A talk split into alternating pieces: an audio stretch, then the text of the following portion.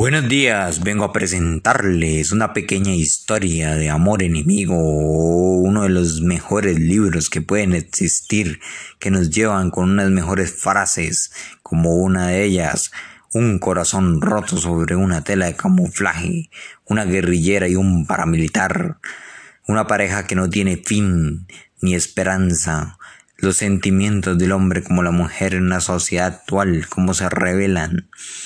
Esta novela nos relató una historia llena de violencia que hemos vivido los colombianos desde hace muchos años por culpa de políticos que han obtenido el poder y lo que han hecho es comprar armas, eh, aumentar el los narcotráficos, las drogas, entre otros la violencia contra el mismo pueblo.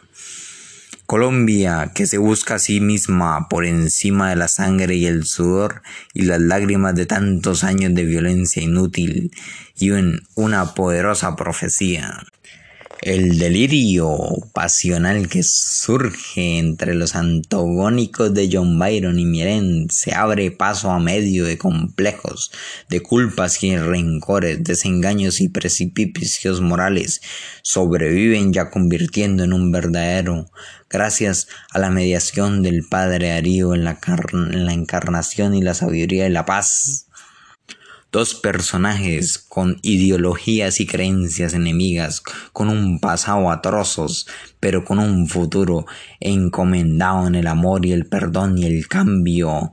Mielit ha perdido, ha perdido a Pedro, aquella persona que le enseñó a sobrevivir.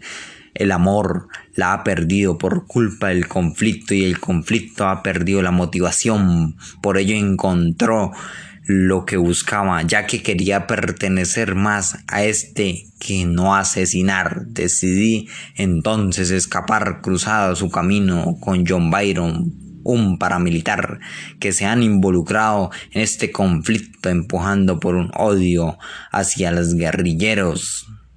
También con una de sus mejores frases, considera un valiente al que conquista sus deseos, al que conquista sus enemigos, al que conquista una victoria dura, la victoria sobre uno mismo, es las ganas de ganar una batalla.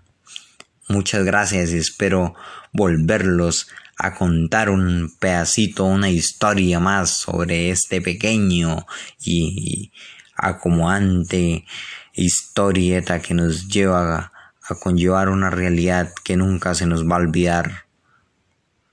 Una feliz día para todos.